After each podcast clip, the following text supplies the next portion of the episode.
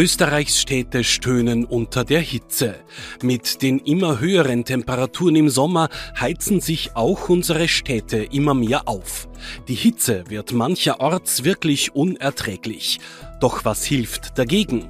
Bäume pflanzen oder gleich ganze Parks anlegen, Fassaden begrünen oder Sprühnebel einsetzen.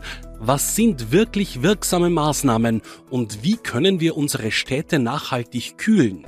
Das Profil war unterwegs durch Österreichs Landeshauptstädte, hat sich deren Projekte genauer angesehen und ist dabei auf Positives und Negatives gestoßen.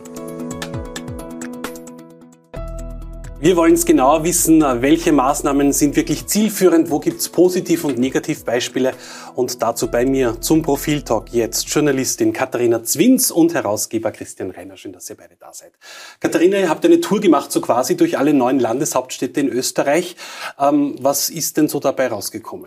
Ja, also meine Kolleginnen Franziska Tschugan, Christa Zöchling und Christina Hippmeier und ich, wir haben uns die Städte aufgeteilt. Wir sind äh, teilweise auch äh, ausgeschwirrt und äh, es ist so, Städte sind Hitze-Hotspots. Das ist ganz eindeutig in dicht besiedelten Gebieten mit vielen Hochhäusern, das ist naheliegend, ähm, staut sich die Hitze und es ist durchaus so, die Bestrebungen der politischen Akteurinnen und Akteure sind groß, aber oft äh, scheitert es natürlich auch an äh, Akteuren wie Industrie und so weiter, dass da wirklich nachhaltige Maßnahmen auch erzielt werden. Wir schauen uns das dann noch genauer an über die Positiv- und Negativbeispiele eben.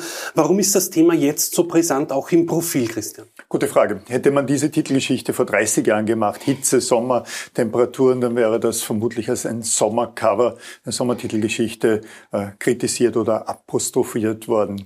Jetzt sieht das ganz anders aus. Jetzt ist eine Titelgeschichte dieser Art leider Teil unserer Berichterstattung über den Klimawandel, weil es ja nicht darum geht, dass jeder Sommer heiß ist und dass es im Sommer in der Stadt heiß ist und dass man Klimaanlagen braucht, sondern dass, dass die Hitze zunimmt aus verschiedensten Gründen, aber nicht nur wegen Bodenversiegelung und so weiter, sondern weil das das wirklich globale Thema ist. Das ist der Grund und darum haben wir in den Redaktionssitzungen, das Team hat das vorgeschlagen, vier Frauen übrigens, ich muss das jetzt anbringen, wir haben mehr und mehr junge Frauen, Frauen, die, die in der Profilredaktion arbeiten.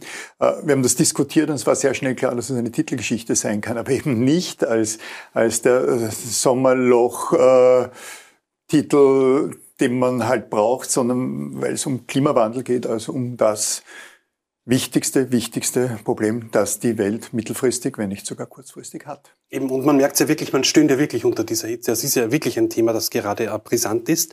Ähm, in welchen beiden Städten bist du unterwegs gewesen, Katharina, und was ist dir da aufgefallen? Ja, also ich zum Beispiel war für St. Pölten und für Bregenz zuständig.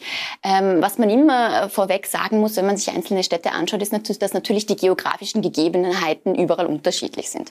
Wenn man sich Bregenz anschaut, die Stadt rühmt sich, man hat vier bis fünf Grad im Durchschnitt kälter ist es dort als in Wien. Die Stadt liegt am Bodensee, sie ist gesäumt von der Aach, dem Fluss. Ähm, aber man möchte sich natürlich auch nicht darauf verlassen. Also das merkt man schon. Zum Beispiel äh, Bregenz setzt sehr stark auf das Schwammstadtprinzip. Man versucht zum Beispiel irrsinnig viele Bäume zu pflanzen, die aber jetzt nicht nur in kleine äh, Gruben zu pflanzen, sondern größere Gruben zu denen zu geben, dass sich die Bäume auch länger ähm, entwickeln, besser entwickeln können, größer werden, dementsprechend auch mehr Schatten spenden. Ähm, gewisse andere äh, Schritte in Bregenz sind vielleicht noch nicht so ganz fortgeschritten. Man möchte also zum Beispiel auch daran setzen, alle äh, Bushaltestellen zu begrünen und zu beschatten. Da war dann die Antwort, na ja, ein Praktikant wird sich das einmal über den Sommer anschauen. Also da, äh, es wird viel getan, also es ist, die, die, die Bestrebungen sind da, aber ähm, es fehlt manchmal einfach wirklich noch an der konkreten Umsetzung. Und für St. Pölten zum Beispiel kann ich sagen, da ist es so, ähm, der Domplatz, wer, wer St. Pölten kennt, mitten in der Stadt ist ein großer Domplatz, ähm, der soll jetzt auch umgestellt gestaltet werden. Ähm, die SPÖ meint beispielsweise, man hätte genügend Bäume eingepflanzt. Von den Grünen ist wieder das Argument, na ja, das ist ja nicht so, ist ja nicht so viel, aber es sind durchaus auch kreative Ideen da, die wir sehen, zum Beispiel in St. Pölten, ähm, ein ehemaliger Fußballplatz ähm, in einem der am dichtesten besiedelten Gebiete soll jetzt umgewandelt werden in ein Parkareal, der soll 2024 fertig werden.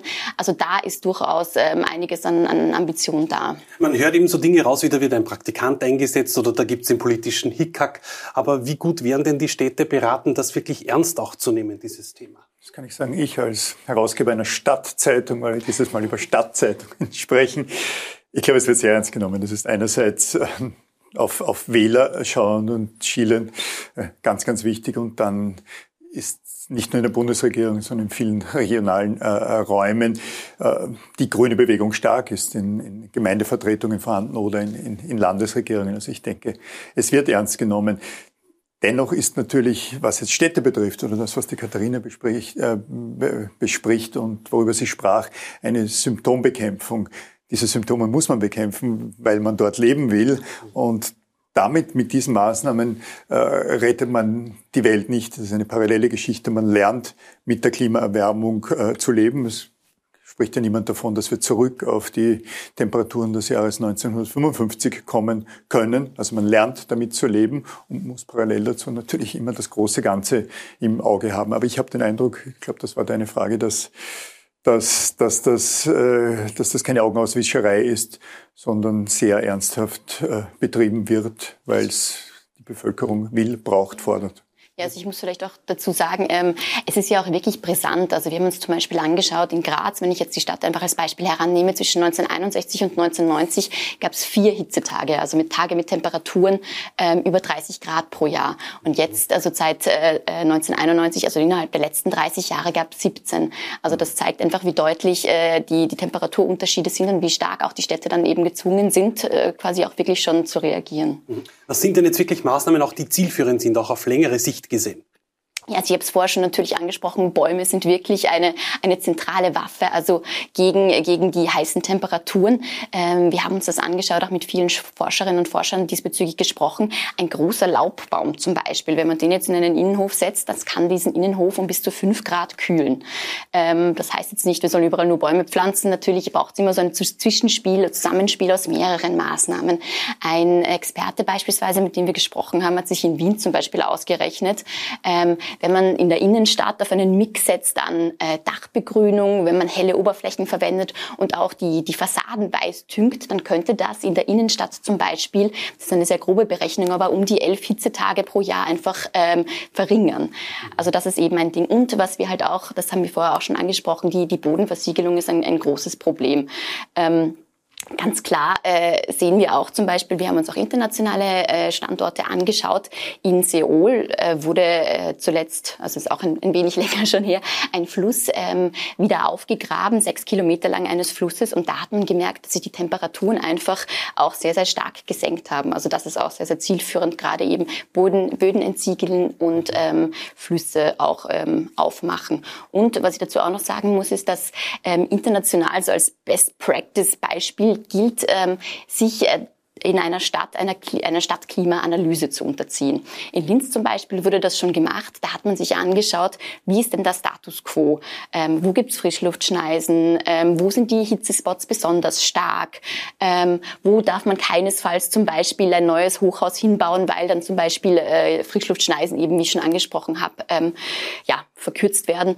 Und das ist äh, eine, eine, eine Sache, die sich zum Beispiel jetzt Bregenz auch annehmen wird, die das auch geplant haben und diese, diese ähm, Empfehlungen dann auch einarbeiten werden in die zukünftigen Bauvorhaben. Und, und, solche Empfehlungen können die dann oft auch scheitern an politischen Hickhack geben oder dass die Industrie oder die Wirtschaft irgendwie so dagegen steuert, weil sie eben gewisse Dinge brauchen. Das politische Hickhack ist ein großes Problem. Es gibt als Österreich der EU beitrat, wurde nicht eine Ebene rausgenommen, also Gemeinde, Bezirk, Land, Regierung, sondern es blieb die, es kam die zusätzliche Ebene dazu. Ich glaube, Österreich ist das einzige Land in der EU, wo die zusätzliche Ebene reinkam. Wir hatten heute auch die Aufnahme für eine andere, äh, für eine andere SchauTV und Profil.at äh, Diskussionssendung Club 3 mit Johannes Rauch. Mhm. Der, der ab, Wochen, ab dem Wochenende abrufbar, der genau auf diese ihren Kompetenzmöglichkeiten Bezug nahmen. Genau das ist natürlich ein Problem. Dazu kommt, dass hier der Naturschutz eine, eine Rolle spielt, oft in der Stadt auch Forst, äh, die, die, die Forstverwaltungen und damit wird es dann, wird's dann wirklich komplex. Wobei natürlich nicht nur die Städte heiß sind, ich glaube, ich muss das jetzt anbringen. Unser ähm, hochbegabter Moderator hier war vor wen, wenigen Tagen auf einem Berg in meinem am, an meinem heimatlichen Traunsee am Traunstein und da er ja nicht aus der Gegend kommt, ging er um 10 Uhr Vormittag weg und war noch am selben Tag oben. Also er ist in der größten Hitze dort gewesen. Da half dann der Traunsee auch nichts mehr für ein, für ein Projekt von Schau TV. Ich merke, merk schon das, leicht, das leichte Bashing auf mich, ja, weil ich nicht aus der Region bin. Lernfähig. Der liebt den Fuschelsee mehr als den Traunsee. Das stimmt allerdings. Aber es war trotzdem schön, aber es war sehr heiß, das muss ich auch sagen. Um jetzt die Geschichte noch abzuschließen, mhm. Katharina, ähm, würdest du sagen, sind Österreichs Städte, auch die Landeshauptstädte, sind die innovativ? Nehmen sie sich des Problems an und geschieht da auch wirklich was? Ja, also das kann ich durchaus sagen. Ja, zum Beispiel, ich möchte jetzt ähm, wieder ein Beispiel äh, bringen, das meine, meine Kollegin äh, sich angeschaut hat, Christina Hippmeier, Klagenfurt. Die Stadt möchte als einzige Stadt Österreichs, hat sich vorgenommen, bis 2030 äh, klimaneutral zu werden. Und da werden einige, einige Projekte äh, gemacht, auch in Graz zum Beispiel, ähm, muss bei neuen Bauvorhaben jeweils immer Fassade begrünt werden zum Beispiel, ähm, ist noch nicht ganz gesetzlich verankert, aber ein Gesetz soll diesbezüglich kommen. Also da wird durchaus viel gemacht zumal es ja auch ein, ein soziales Problem ist, die Hitze vor allem in Städten. Also wir haben uns zum Beispiel auch angeschaut, es leben in, in Städten sehr viele alte Menschen, ältere Menschen trifft die Hitze besonders und auch in ähm, Gebieten, wo tendenziell Menschen leben, die vielleicht nicht so viel Einkommen haben, sind auch oft sehr, sehr starke Hitzespots, wie zum Beispiel eine Karte des Verkehrsclub Österreichs gezeigt hat. Dankeschön. Alles dazu lesen Sie natürlich im aktuellen Profil am kommenden Wochenende. Übrigens schönes Bergwetter, glaube ich, Christian. Kommst du? Traunstein war ja noch nicht oben. Gehen wir, aber gehen wir um 5 Uhr früh weg vielleicht. Er ist noch nicht so heiß. Genau. Schauen wir noch, was wir für eine uh, Uhrzeit finden. Uh, schauen Sie rein ins neue Profil, lesen Sie alles über diese Story. Danke fürs Zusehen. Bis zum nächsten Mal.